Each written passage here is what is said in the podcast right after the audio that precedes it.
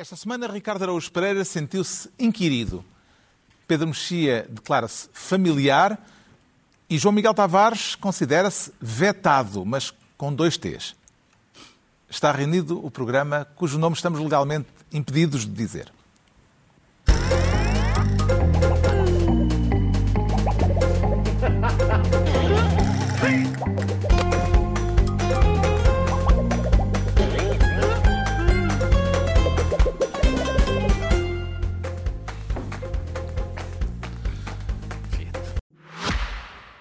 Este é um anúncio de um novo anúncio. O programa, cujo nome estamos legalmente impedidos de dizer, vai passar a receber todas as semanas um membro deste gabinete. Pronto, está anunciado. Fique atento aos próximos episódios para descobrir tudo. E fique atento a este também, claro. Temos a certeza que será incrível, como sempre.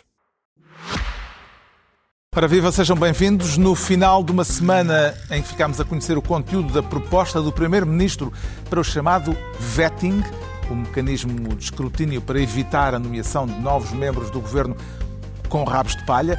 Vamos falar disso mais adiante, disso e do ataque à democracia brasileira com o vandalismo dos apoiantes de Bolsonaro nas sedes dos três poderes em Brasília, o Executivo, o Legislativo e o Judicial. Mas antes o Ricardo Araújo Pereira tirou senha para ser ministro da Lei MOL. Quer rever a máxima latina Dura lex sed lex. Sim, para molis lex, eu acho que é molis, eu não sei latim suficiente para ir verificar se esta se a declinação está bem feita. Molis lex sed lex. Uh, Estamos a falar do agora. caso de Rita Marques, Exatamente. que até há pouco mais de um mês era secretária de Estado do Turismo e que iria gerir a partir de segunda-feira um projeto turístico ao qual há menos de um ano, quando estava no governo, deu benefícios públicos. Entretanto, desistiu desse emprego. Uh, o que é que a terá levado a recuar, Ricardo? Bom, eu acho que o que ele levou a recuar foi. A lei não foi. Disso tenho a certeza absoluta. A lei não foi. a lei já levou... existia? Já existia, a lei não foi. Quando ela aceitou? O... Exatamente. O que ele levou a recuar, em princípio, foi o clamor público. Foi o, o chamado charivari. Exatamente. Esta algazarra, o Presidente da República dizer que aquilo é ilegal, o o Primeiro-Ministro também dizer que aquilo é ilegal, foi, o, foi o, a hipótese de, de repente, pender sobre a, a empresa que a contrata, a hipótese de ser revisto o benefício que ela deu à empresa, a reputação a da empresa. A empresa é capaz de não ter ficado... A formulação dela, aliás, é muito memorável. Ela diz que viu o nome envolvido no elevado fluxo noticioso. Exato. Parece uma e é- condição é... médica. Pois parece, parece uma condição Está médica. Está com corrimento. E, este, e, é, e, como é óbvio, para, para o elevado fluxo põe-se um destes pensos grandes que é para absorver tudo, não é? Que é, que é a, a, afinal, não entrar na... Mas como é que entendeu a ousadia inicial da ex-governante ao afrontar de uma forma tão flagrante a lei das incompatibilidades? Ela disse que estava seguríssima do, claro, da decisão que estava a tomar. Eu também estaria, porque eu fui ler, eu, eu escrevi sobre isso essa semana, esta semana, mais uma vez, escrevo aquilo à terça-feira, à sexta, quando sai, já aconteceram coisas que. Uh, o, que aconteceu, o que aconteceu foi o seguinte: eu fui ler a tal lei e a lei é claríssima. Aliás, é um dos problemas. É que é tão claro que não lhe acontece nada de especial. Acontece, durante três anos não pode ser. Exatamente. Hum, não pode ter cargos públicos. Ou seja, a lei diz claramente que aquilo que ela fez é ilegal. E qual é a punição para quem faz aquilo que ela fez? Durante três anos não pode ir para o governo. Ela, uma vez que ela foi demitida do governo, primeiro, ela está a ser proibida de ir para um sítio em que ninguém a quer. E ela própria não deve querer voltar. E, portanto, é uma... lá está. Eu, por isso é, foi isso que eu a minha reflexão esta semana e levei algum tempo, porque eu gosto de pensar nas coisas com profundidade. Se a lei dissesse um uh, titular de cargo público faça isto, fica três anos sem sobremesa, eu acho que ela tinha pensado duas vezes. Ela tinha. Uma coisa é dizer assim, minha senhora, ah, ah é, ai, vai, ai, ai, vai para uma empresa que beneficiou enquanto. antes de cumprir o período de nós três anos. Então, durante três anos, não pode vir para o governo. Isso, ou, oh, pá, durante três anos, agora só como um pudim em 2026. Não é? Eu acho que se dissesse isso. Muito gastas tudo pudim. é uma palavra engraçada, pudim. É o famoso chupa-pudim. Sim, é, se a lei dissesse isso em vez do que diz, eu não sei se ela não tinha pensado duas vezes. Agora, dizendo o que diz, ela disse: estou seguríssima, façam, façam o que a lei diz, à vontade. O Primeiro-Ministro admitiu no Parlamento que o despacho assinado pela ex-Secretária de Estado uh, uh, admitiu que ele venha a ser revisto, esse despacho, uh, e diz ter 99,9% de certeza que Rita Marques violou a lei das incompatibilidades a que é que correspondem, a que é que corresponderão os 0,1% que faltam nesta equação de António Costa, João Miguel Tavares? Eu acho que António Costa simplesmente não quer fazer aquela figura daquele senhor que uh, nunca se enganava e raramente tem dúvidas, não é? Eu acho que ele quis deixar ali o 0,1% de dúvidas, mas de resto foi buscar ali, foi uma, uma espécie de terraplanagem uh, da senhora depois de se ter ido embora do governo. Aliás, terraplanou não só esta ex-secretária de Estado, como a outra uh, também, uh, para, se, para se redimir daquilo que na semana passada tinha acontecido, será? Eu, eu, eu, sim, sim. Foi, foi, a versão animal docinho, não é? De, de, docinho? De, não, docinho. De, não, não. Docinho não em relação às visadas. Não, em relação ao povo português, não é? Ou seja, de uma espécie de sintonia. No meio deste processo todo, que correu incrivelmente, aliás, são tantos casos que eu, eu, eu tenho mesmo a sensação que neste momento é a altura certa para fazer trafolhice mas em Portugal. Alguns, mas já... alguns ridículos. Não, é isso. São todos diferentes. O boletim municipal. Isso, e todos ridículos. O, o, há um Deus, senhor pá. que é obrigado a sair, a admitir-se do gabinete do Primeiro-Ministro porque foi condenado por ter publicado um post no Facebook em véspera, em véspera das eleições, não, em período eleitoral, a dizer que havia lá uma coisa que ia ser inaugurada pela Ministra Marta Temido. Boa sorte com esse critério para autarcas. E leva com o mesmo. E são, além de ter pago uma multa, que acho que para 3.600 euros, ainda leva com quase 3 anos, 2 anos e tal de, sem comer pudins. De, sem, sem, comer pudins, sem poder exercer funções públicas. Portanto, é, é. Agora, no meio disto tudo, há uma figura que António Costa fez e da qual convém não esquecer, que foi aquela defesa na altura da secretária de Estado Carla Alves, porque ele achava que não existia nenhum problema uh, em dinheiro que não se sabia de onde vinha circular pelas contas, porque as contas, o primeiro titular era o, era o marido. Daqui a um pouco também já vamos não falar da, uh, este caso da, da solução, mais, da solução que vamos, vamos. António Costa achou para essas, esse tipo de questões. Portanto, notou também que havia uh, uma mudança de atitude de António Costa Sim, nesta, há uma mudança evidente. Eu acho que ele percebeu a gravidade daquilo que se foi passando ao longo da semana, ao longo das semanas. E, e também há algumas sondagens que estão Mas aí a, a aparecer. A mudança é muito pequena. A mudança de António Costa nestes casos é a mudança entre dizer que a culpa não foi de ninguém para a culpa foi dos outros. Sim, claro. É sempre. A única mudança é esta. A única uh, mudança é esta. Não, isso sem dúvida. É muito bem analisado, Sr. Pedro. O que é que falta, Pedro Mexia, para uma revisão da lei que penalize de facto uh, este tipo de portas giratórias entre a política e os interesses privados? Deixa-me dizer uma coisa sobre o 0,1%. O 0,1% um, serve para os casos, como aliás o comunicado da ex-secretária de Estado dá a entender, porque depois de... Qual delas? Não, deste caso da, do turismo. Rita Marques. Sim. A, a, a, letra da lei é clarinha, não há dúvida nenhuma. E, no entanto, a senhora ex-secretária de Estado diz que sempre se moveu por estritos princípios éticos e cumpriu escrupulosamente a lei. E, portanto, no fundo, o 0,1%, para utilizar uma expressão que hoje se usa muito a propósito de muitas coisas, que é ela incumpriu a lei, mas sente que não incumpriu. Não, não, não, tem, não tem, portanto, tem 0,1. Portanto, as pessoas, há as pessoas que não cumprem a lei e têm consciência disso. E outras que não têm consciência disso. E, portanto, hum. se não tem consciência, não pode ser penalizado. E o que é que está assim. a faltar para rever a lei? O que, o que as pessoas que têm opinado sobre isso e que estudam essas matérias dizem são duas. São, é, são em, em duas sedes, que é mais anos, portanto, uma uma pena de não regresso à vida pública, a cargos públicos, mais três anos, eh, e a outra é que também que as sanções sejam extensivas não apenas aos políticos que transitam para as empresas, mas às empresas que vão buscar os políticos. a minha pergunta era, por que é que ainda não se fez essa, essa alteração? Porque, Porque é, que ainda não se... é claro que não... Porque é que ainda não se fez... aliás, uma... o Ricardo deu aqui uma sugestão mesma... até talvez mais eficaz, de, pela mesma, sobremesa. Pela mesma razão que não se fez este questionário dos 36 perguntas só se fez agora, quando isto devia... Quer dizer, eu não sabia se havia questionário ou não, mas sempre imaginei, não, não, não estou, nem nunca estive ligado a nenhuma máquina governativa, mas sempre achei que estas perguntas faziam sempre Sempre não imaginei que algumas daquelas não fossem perguntas óbvias de fazer a um candidato a ministro, ou secretário de Estado, ou titular de No cargo. caso desta lei das incompatibilidades, eh, será, eh, será caso para dizer que a lei não prevê nojo, nojo suficiente? É, é, pois é possível. Eh, se calhar temos de acrescentar um pouco de nojo.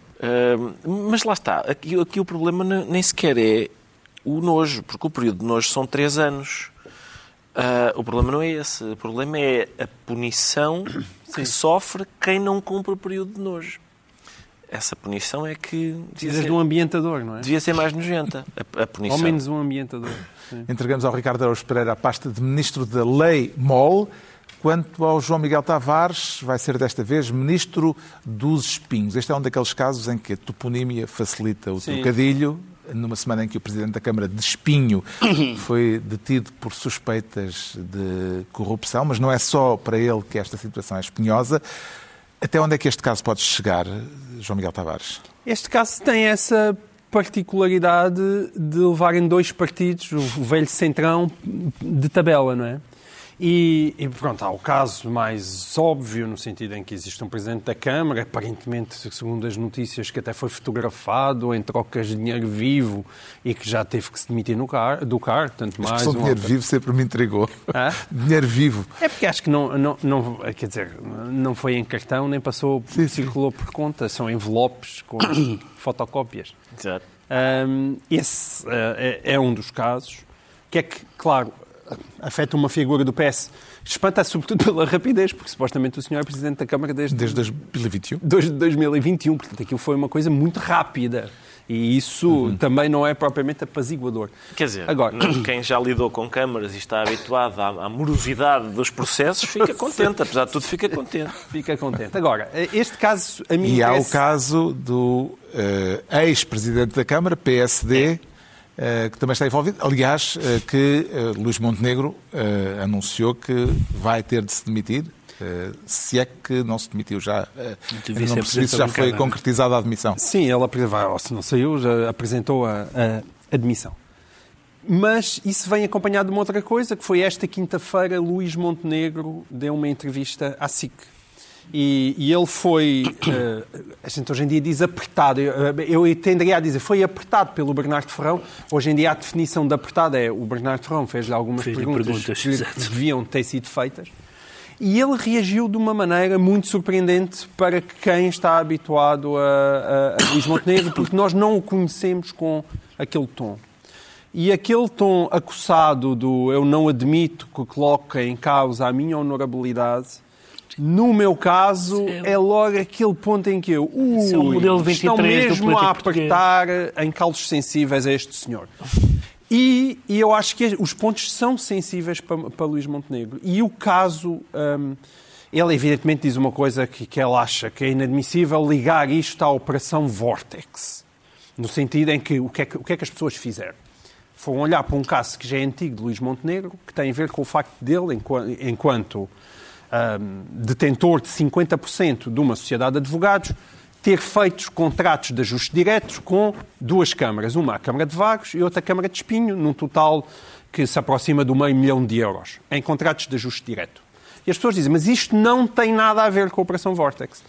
Mas, na verdade, essa separação não é tão clara assim. Claro que não tem nada a ver com, com o caso específico que está a ser analisado. A polícia não anda a ver eh, essa troca de, de o que é que se passou com a assessoria jurídica. Mas existe um caso profundo de conflito de interesses de Luís Montenegro em relação à Câmara de Espinho. E este senhor, Jo- Joaquim Pinto Moreira, que foi presidente da Câmara de Espinho desde 2009 a 2021, é alguém que é um antiquíssimo, não só amigo de, de Luís Montenegro, mas companheiro de percurso dentro do PSD. É uma das suas pessoas da mais íntima confiança. E quando se está a pôr E em era causa... agora vice-presidente Era vice-presidente da bancada. da bancada parlamentar. E foi presidente da Câmara de Espinho quando Luís Montenegro estava a fazer esses contratos de ajuste direto. E mais do que isso, Luís Montenegro foi vice, foi, chegou a ser presidente da Assembleia Municipal de Espinho enquanto este senhor era presidente da Câmara. E, portanto, dizer que estas coisas não têm nada a ver uma com a outra não é verdade. E embora Montenegro tenha, tenha razão em dizer que este caso destes ajustes de, diretos por serviços jurídicos seja uma história antiga, eu, por exemplo, escrevi sobre ela em 2017, há cinco anos. E ela ainda é mais antiga, eu até falo, vou falar detalhadamente dela no texto deste sábado, deixa para quem quiser. Porque aqui não consigo explicar tudo. Product mas, placement. Peço desculpa desta vez, mas, mas porque o caso é importante de explicar. E o caso, ainda que não haja ali nada de ilegal, aliás, a própria Assembleia da República disse que aquela, naquela altura, em 2017, esses, esses serviços jurídicos podiam ser contratualizados com alguém que fosse deputado podiam, ou seja, isso foi considerado legal, mas ao mesmo tempo foi considerado inadmissível e a lei foi mudada em 2019.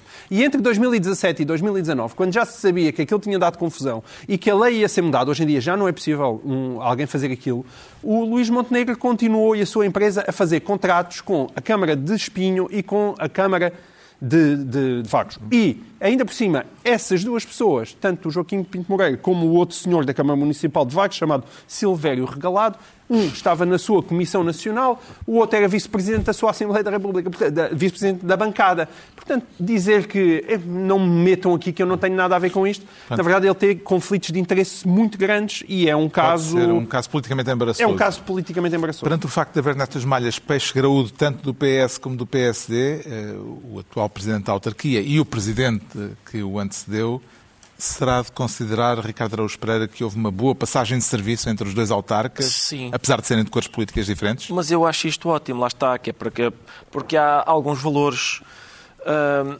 que, que, são importantes, a estabilidade, a previsibilidade e as pessoas não estarem dependentes de Uh, entra um partido e muda tudo do que se passava com o partido anterior. E assim há aqui uma sensação de continuidade, com pequenas diferenças, sim senhor, terão algumas, terão as suas eh, idiosincrasias cada um, mas no essencial podemos estar descansados e saber que há uma, uma, uma continuidade. Há aqui um problema que é o seguinte, este, há um discurso é, fácil de fazer, não é? Que é, e, é, e é muito popular em snack bars snack bars reais e virtuais, que é o do oh, isto são todos iguais, eles querem é poleiro, eles de tudo de gamar.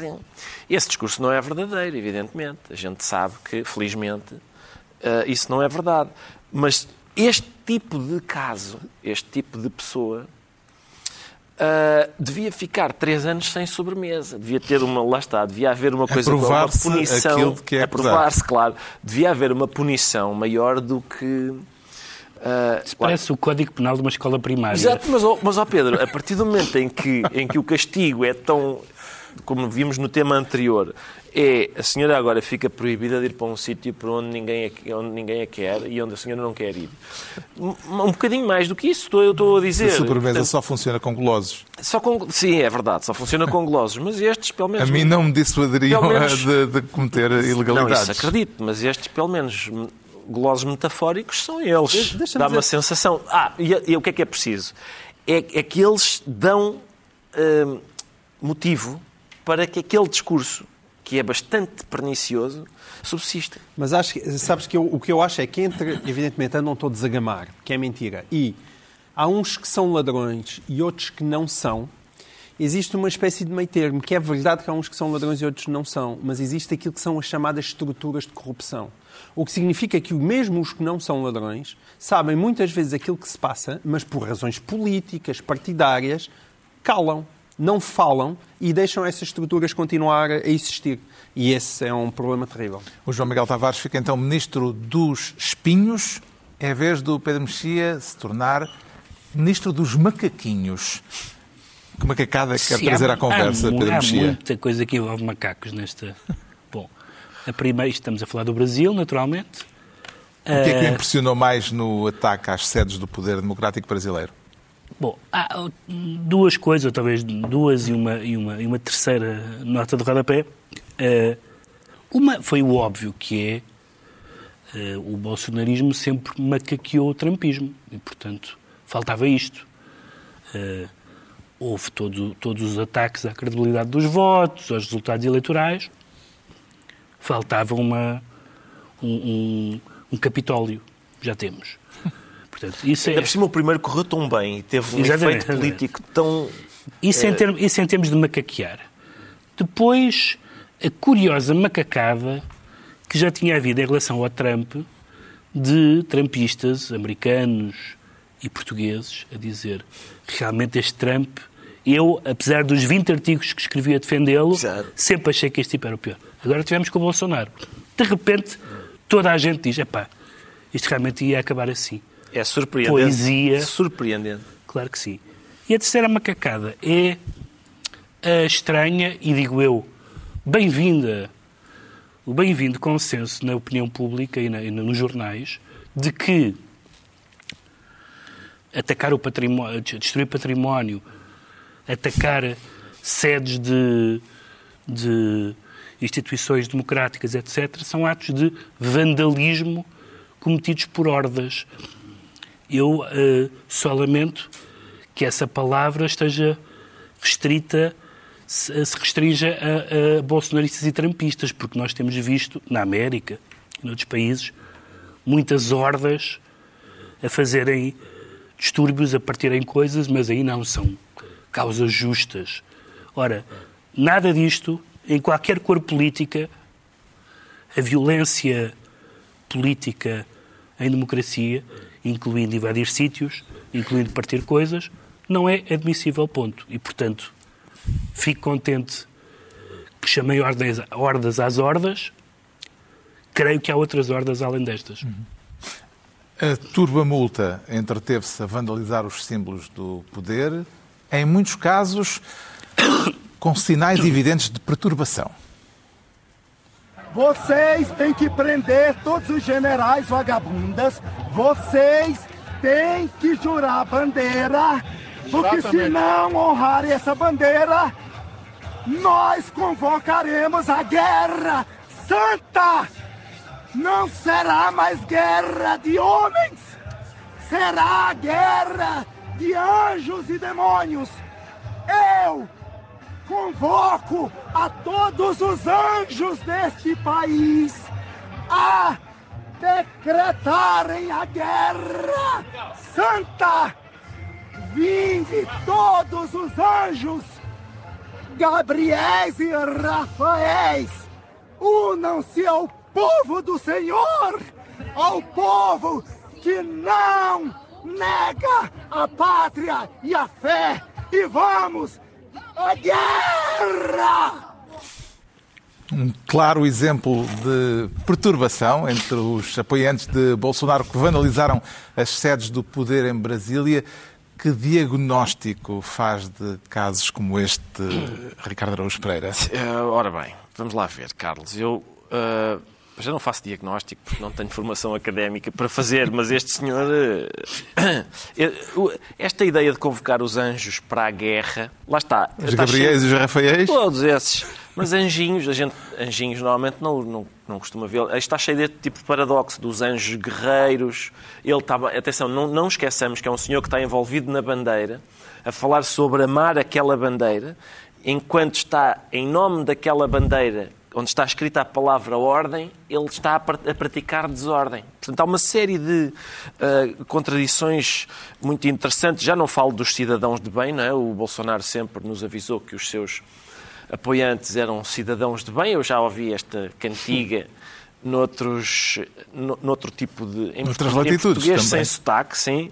Estes cidadãos de bem, o que significa que isto é que nós assistimos foi vandalismo decente, foi criminalidade honrada, são vândalos do bem. E, portanto, hum, é, há aqui uma coisa. Nós vimos este senhor, interessante a perspectiva dele. Uh, no dia seguinte, houve, havia algumas. Estas pessoas que invadiram para, para, para exatamente como nos Estados Unidos, ou seja, pessoas que, para, em defesa da legalidade democrática, primeiro alegaram, alegaram uma falsa ilegalidade democrática e depois, para proteger as instituições, foram vandalizar as instituições.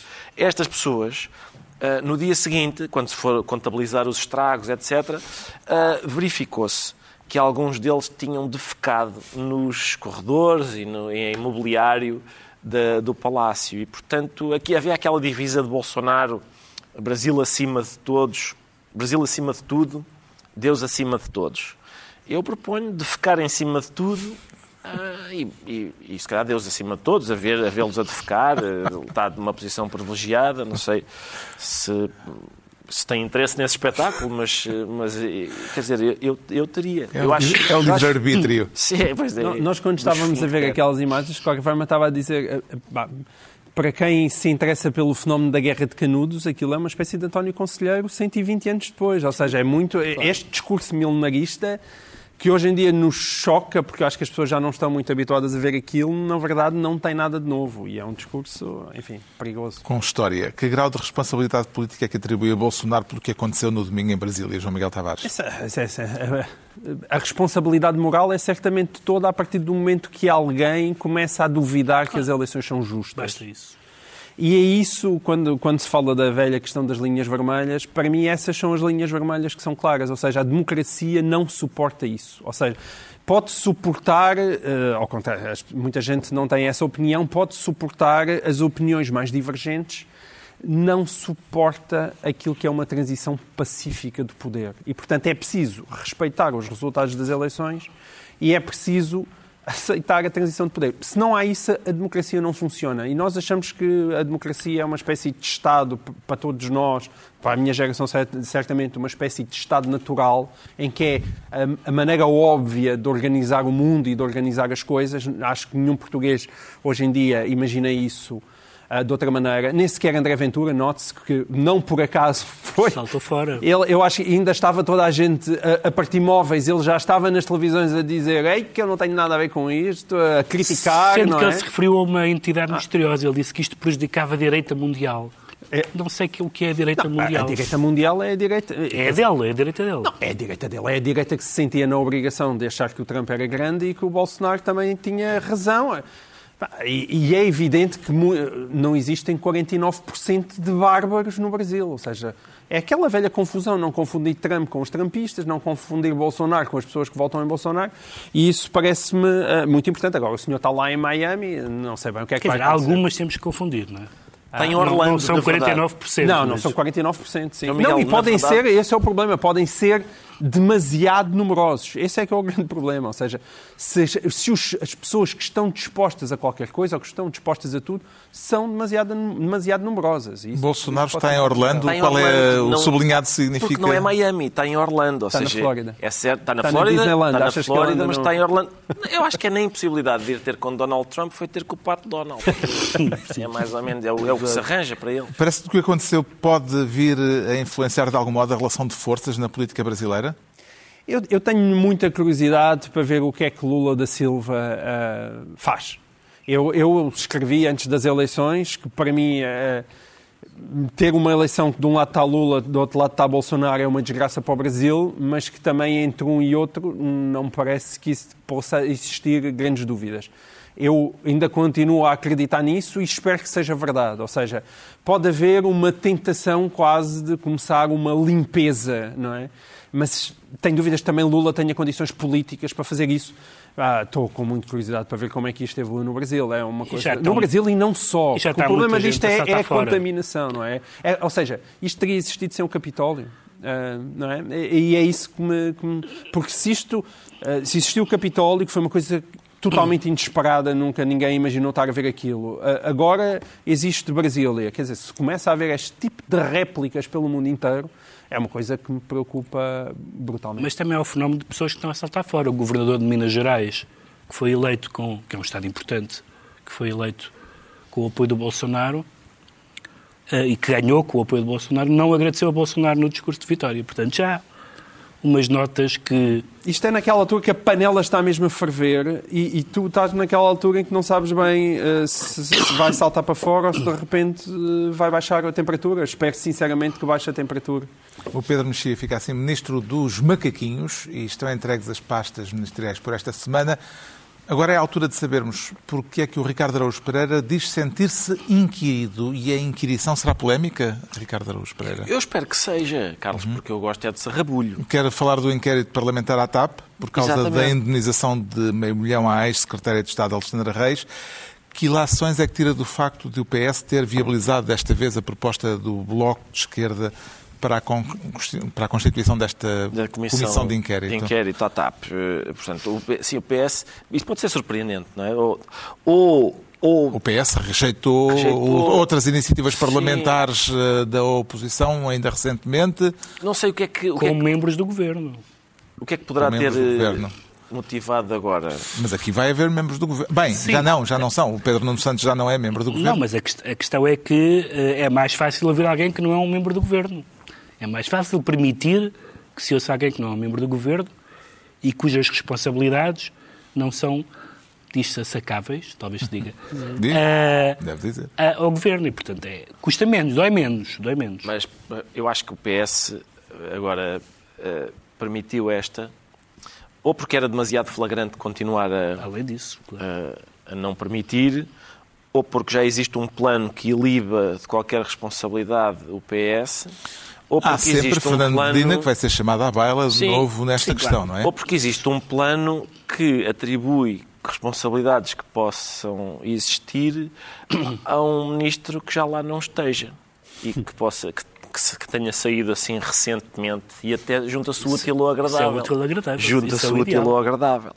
Ah, esta inquirição, esta, esta comissão de inquérito parlamentar, em princípio, vai, lá vai-se falar do, do meio milhão Aquele meio milhão que foi atribuído à, à administradora que saiu, portanto, um- uma das possíveis razões para aquele meio milhão ter sido atribuído é a senhora tinha um contrato com a TAP, não é? O contrato não chegou ao fim e a TAP ressarciu a senhora pelo, pelo não cumprimento do contrato, em meio milhão de euros. A TAP já, já deixou de cumprir alguns contratos comigo. Às vezes tínhamos um voo marcado para uma determinada hora e foi, passou para outra ou, ou foi cancelado. A meio milhão por cada incumprimento desses contratos, eu acho que aquilo entrava nos eixos, os horários, os, os horários dos voos, Tu abdi- etc. abdicaste de caravela e foste noutra, noutra Foi, companhia. sim, mas eh, e agora ainda há, pode ser que isso também seja abordado nesta comissão, os 450 euros mensais para Uber.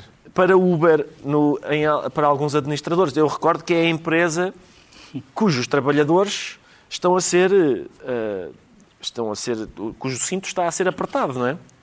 E então há 450 euros mensais para o que é que queres? Não... Pá, isso faz parte.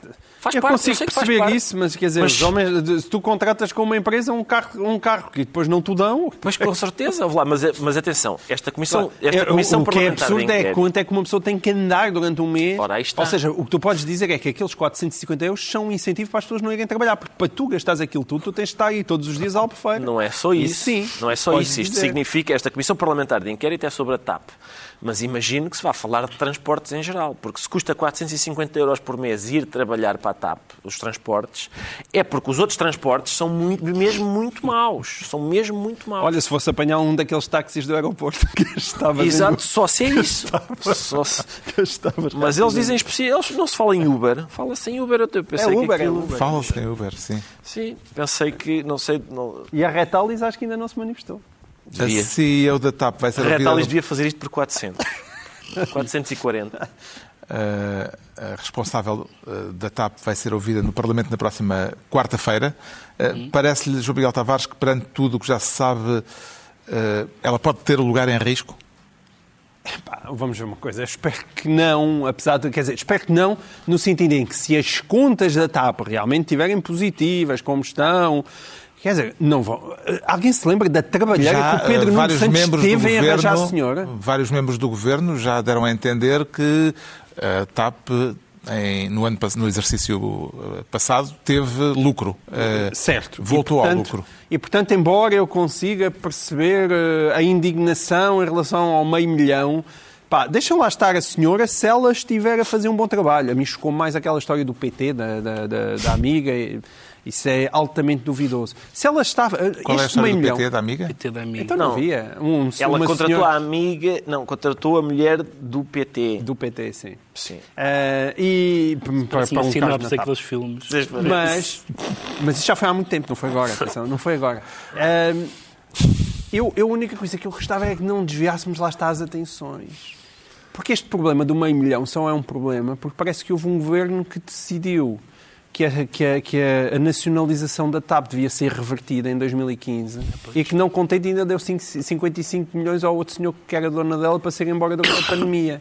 Essas é que são as verdadeiras responsabilidades. É quando nós enfiámos lá 3,2 mil milhões estamos todos entretidos nos 450 euros da Uber. Ah, bem. Em que medida é que a TAP se tornou uma questão tóxica para o governo, Pedro Mexia? Eu só, eu só retoco duas palavras na tua frase, que é não se tornou é e não é para o governo, é para o país. Sempre foi. Hum. Sempre foi um buraco. Sempre foi um buraco.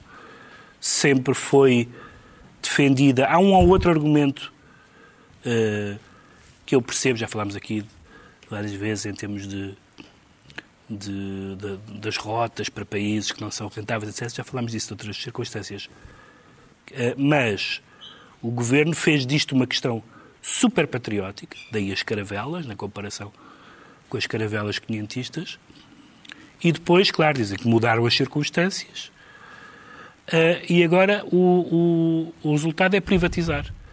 E, portanto, nesse sentido, isto tem sido uma desgraça contínua, não apenas para o governo, é, é este governo que lá está, mas, mas, mas para o país, porque é muito difícil perceber.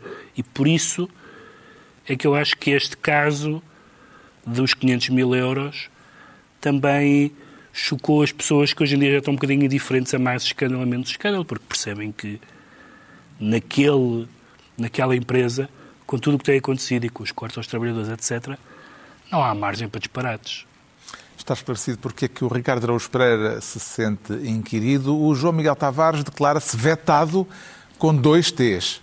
Eh, será desta que a palavra vetting vai entrar na vida política nacional, João Miguel Tavares? Espero que sim. Eu lindo, espero que lindo sim. vocábulo. Eu espero que sim, primeiro porque é importante fazer o vetting e depois porque eu gosto de palavras estrangeiras que entram na língua portuguesa. Quer falar, quer falar da ideia do Primeiro-Ministro para fazer a triagem de possíveis futuros governantes? O que é que lhe pareceu eh, a ideia do Governo, anunciada pela Ministra Mariana Vieira da Silva, eh, depois das consultas a res- a este respeito com o Presidente da República?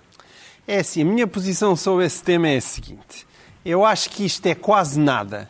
É um questionário de 36 perguntas e, e- e em que as respostas ficam em segredo.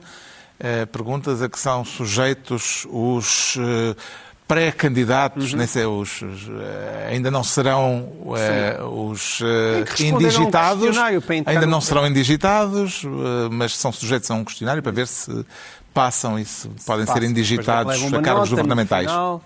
Então é assim, acho que isso é quase nada, mas como ah, a expressão indica, quase nada tem uma, uma magnífica vantagem, que é, é melhor que nada.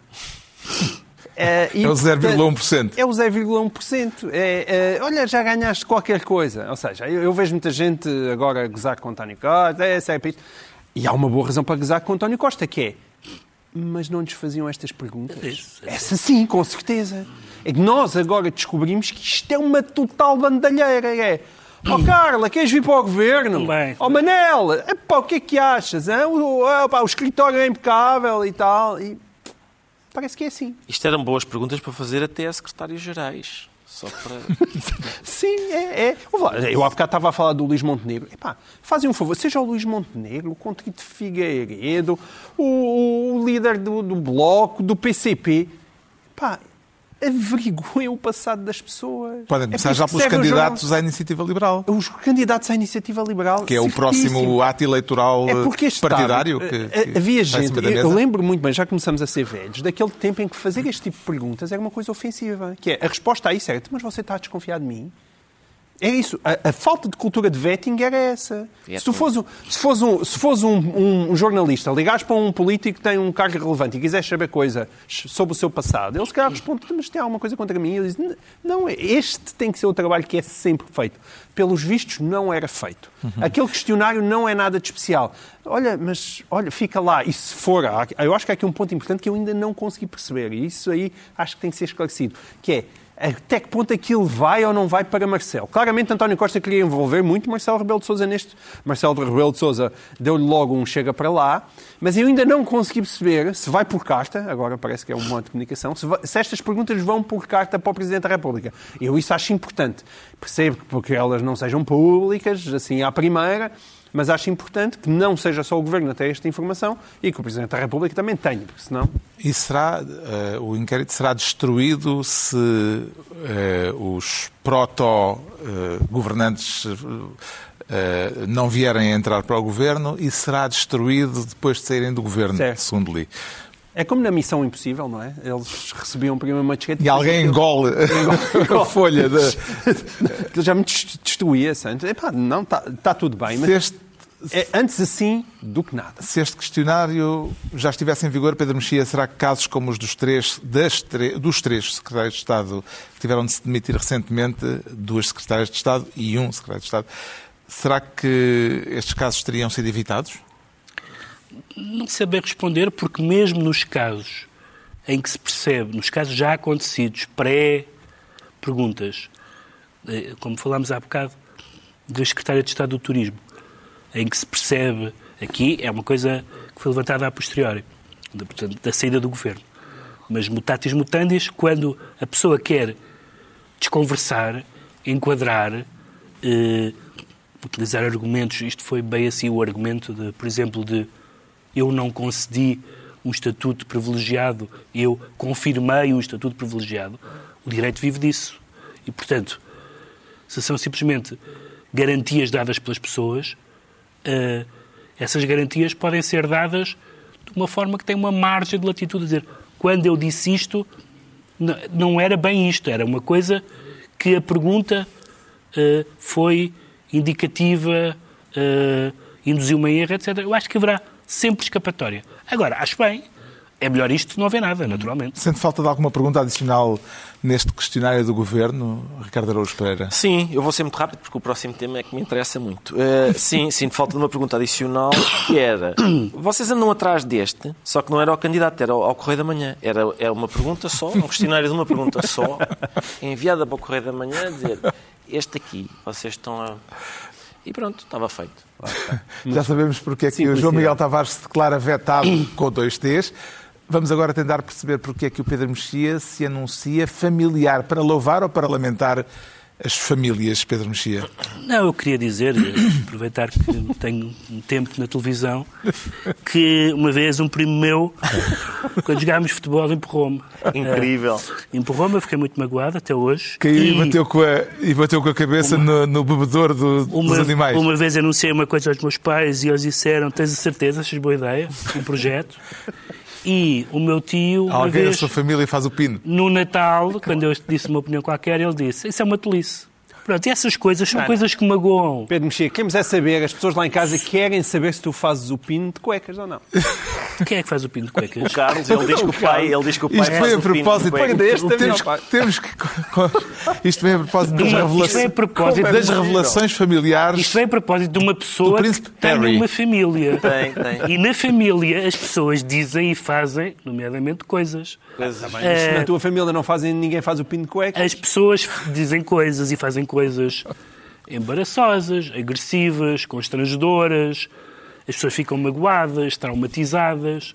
Mas isso acontece na família e deve ficar na família. Vejo que não há empatia pela re- família real Não, pela britânica. família real não tem empatia pela roupa suja lavada em público. Ele tem muita empatia pela família. de, de, de ninguém. Portanto, esta, esta, esta turnê de queixinhas familiares é das coisas grotescas que têm acontecido nos últimos tempos. Qual foi a revelação mais eh, palpitante Oh, a que Carlos, assistiu até Eu agora? estou muito conduído com a, com a vida deste, deste desgraçado Uma história aristocrata. na, na neve, no pênis na neve. Como é que é Sim, essa pênis na neve, mas eh, não deve ser fácil né? uma pessoa nascer num berço de ouro não é? e estar sempre ali. Mas os quilates do berço do meu irmão, apesar de tudo, são, tem mais quilates que o meu. Eu estou a tentar não ler o livro, estou a tentar não ler o não, não, não me submeter a esse suplício. Mas o que é a Conto história do pênis na neve? É o que Que- vem nos jornais, é por exemplo que ele uma vez foi dar, foi tá- andou na neve e não sei o quê, e lá a, a sua pilinha real congelou-se e ele teve que ir descongelar para casa, não sei o quê, não sei, não sei se a meteu no micro-ondas, espero que não.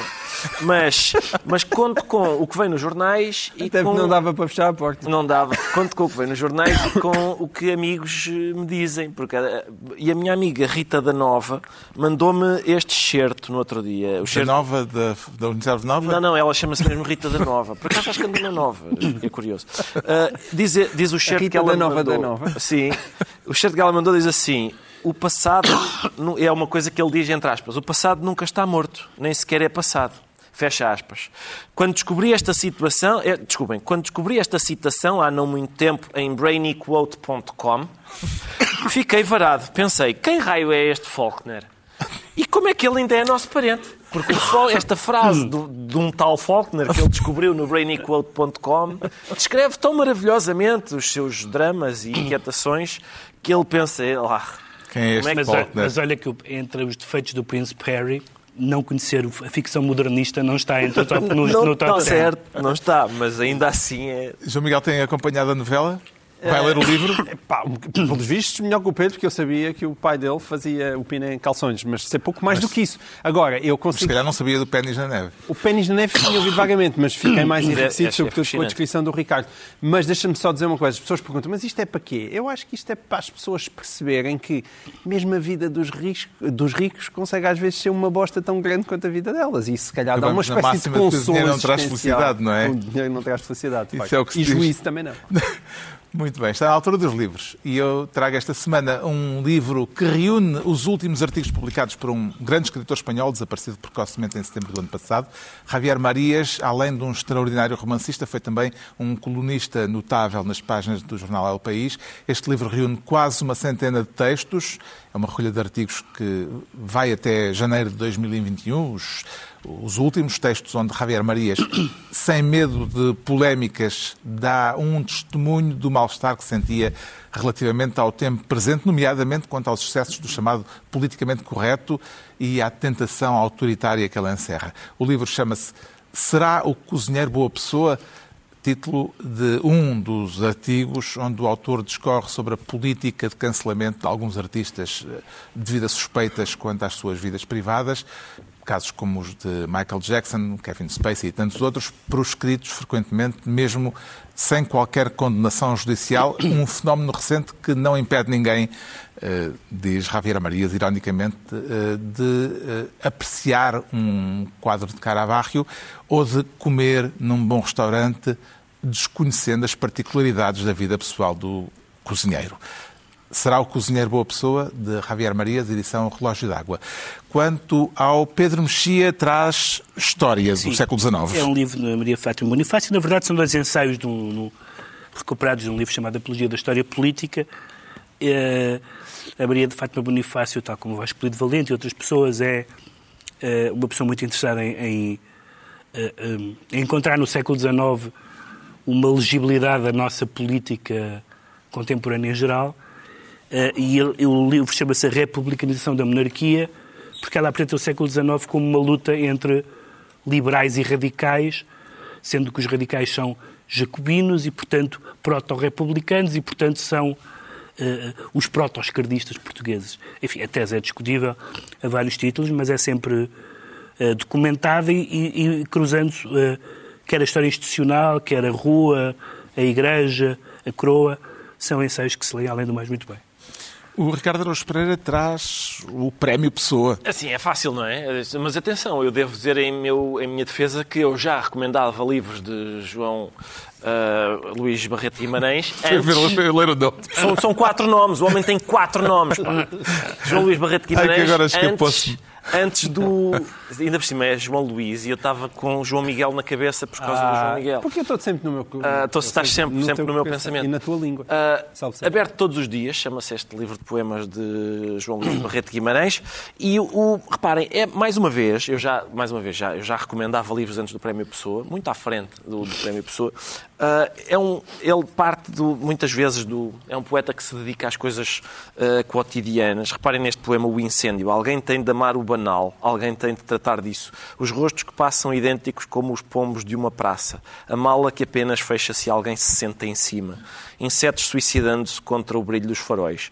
O apetite da ferrugem nos portões da avenida. Alguém tem de amar o vulgar, falar do que é ordinário. O cheiro a peixe frito que sobe desde a cozinha. As luas que nascem dos dedos quando se roem as unhas. Alguém tem de amar o que é feio, trazê-lo para o poema, só assim por entre o impuro pode o incêndio acontecer. Estão a ver? É, ou seja, dito de outra maneira, de uma maneira mais sofisticada, como alguns críticos dizem, ele tem uma reiterada capacidade de escrever sobre matéria jubilosa, disse eh, Pedro Mexia. crítico. É, Eu estou na, tenho uma Estás- cinta. estás- sim, estás na cinta. Estou na cinta. Está na badana. Depois se dizes reiterada e jubilosa, não Sou havias eu, então sou entrar. eu, então. Não havias de entrar. O João Miguel Tavares eh, traz um livro que eu tenho aqui na mão. Sim, desta sou vez- eu o depositário do livro, mas porque o livro, eh, não sei se é um grande livro, Mas é um livro grande. Não, e é um, e é um, é um grande livro. E, portanto, Ah, vamos é desdobrá-lo grande enquanto o. João Miguel Tavares explica a escolha. Exatamente, muito obrigado. Eu sempre sonhei ter três assistentes ah, neste programa e esta é a minha oportunidade. O livro chama-se Obrigado. Mãe Terra. Link. E é um livro de uma editora ah, espanhola, mas também edita em Portugal, chamada Aquiara, porque ela foi fundada por uma portuguesa chamada Inês Castelo Branco, que é também uma amiga, mas não, isto não tem nada de amiguismo, apenas no sentido bem em que que ela tá. tem estas coisas altamente inventivas. Precisavas de ir ao e, vetting. Basicamente, isto é ah, um poema das seis nações iroquesas, portanto, dos nativo-americanos, a gente antes chamava-lhe índios, acho que agora se chama firstborn. Às vezes é difícil acompanhar toda ah, a nomenclatura. Esta semana a cada é momento, firstborn. esta semana acho que é firstborn. Mas é, é, é um livro maravilhoso de homenagem à terra, em que cada vez que se desdobra tem uma ilustração correspondente ao ao, ao poema e à parte da terra e do mundo que se está a celebrar, aconselho vivamente uma grande prenda para as crianças, que os pais também se divertem. E, e Obrigado, assim. Tem Mãe 3 Terra. metros, tem 3 metros de comprimento. Um lindo políptico. Está concluída assim mais uma reunião semanal, de hoje a oito dias, à mesma hora, a tribo do costume. Pedro Mexia, João Miguel Tavares e Ricardo Brouos Pereira. Não sei se pode-